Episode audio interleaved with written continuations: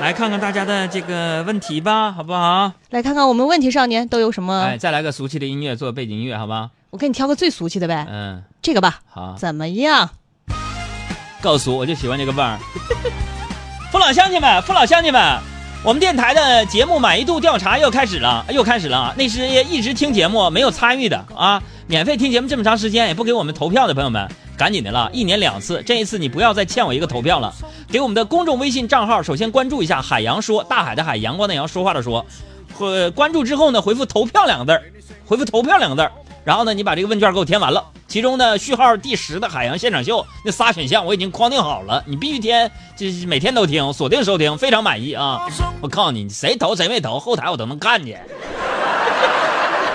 幸运听众获得两百块钱现金，还有我们送出的电影票，各种一系列大礼，不浪费时间了，朋友们，赶紧投，没投的赶紧投。然后那个投完了之后，媳妇儿投没投？老公投没投？孩子投没投？爹妈投没投？岳父岳母、老丈老丈母娘投没投？没投，朋友们，求求你了，让他们投一个吧。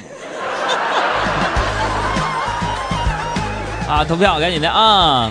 大家一边投票，海洋呢一边来回答问题少年的问题好嘞，好嘞，好啊嘞，。哎，这个米奇呢就说说爸妈自驾去西藏玩儿，本来是超酷的一件事情，嗯昨天呢还在朋友圈发照片显摆，结果啊都让我妈上世纪八十年代的摆拍造型给毁了。那咋这是摆拍造型？我印象中八十年代摆拍造型就是用你的右手去杵一棵大树，是吧？不是，还有一个就是必须得拿一个纱巾，迎着风的方向，然后举着那个纱巾，啊，飘逸吴孟达，说，嗯、他说，你说爸妈这一辈人为什么就那么喜欢做作的摆拍呢？哎，米奇啊，我就不喜欢你们这种这个年轻人讽刺自己爸妈。谁说爸妈那种姿势就是做作的摆拍了？我告诉你们，你们这些年轻人自拍才是最做作的摆拍，好不好？找角度，黑族说：“杨哥呀，有一个困扰了我很多年的谜团，为什么上学的时候稍不注意刘海就会长过眉毛，工作之后就很少这样了？是不是越来越在乎，越在乎的东西长得越快？谢顶了，明白吗？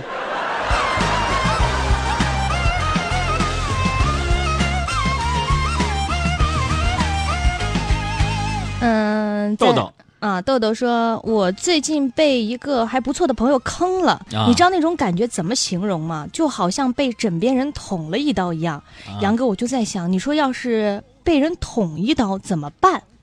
我的天哪，啥意思啊？被人捅一刀？就是他一般嘛，我在古代那会儿，朋友们，我是来到地球有一千多年了吧？古代那时候，比如说啊，就是说那个唐宋元明清那会儿啊，嗯那会儿我也是在整个武侠江湖当中有这么一号、嗯啊。你一问打听，你说张无忌是谁？朋友们，那就是我。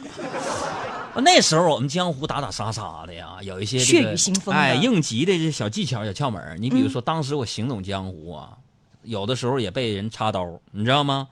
就是说，当你被人捅一刀的时候，当时我们在武林上传传说是这样的一种说法：说当别人捅了我一刀，比如说捅了我一刀，怎么办？我不能拔刀，嗯知道不？就让这个刀得堵着伤口嗯啊。为什么呢？第二呢，就是如果插你的人还在的话，嗯你就勇敢的拔刀，嗯噗呲插他，嗯对吧？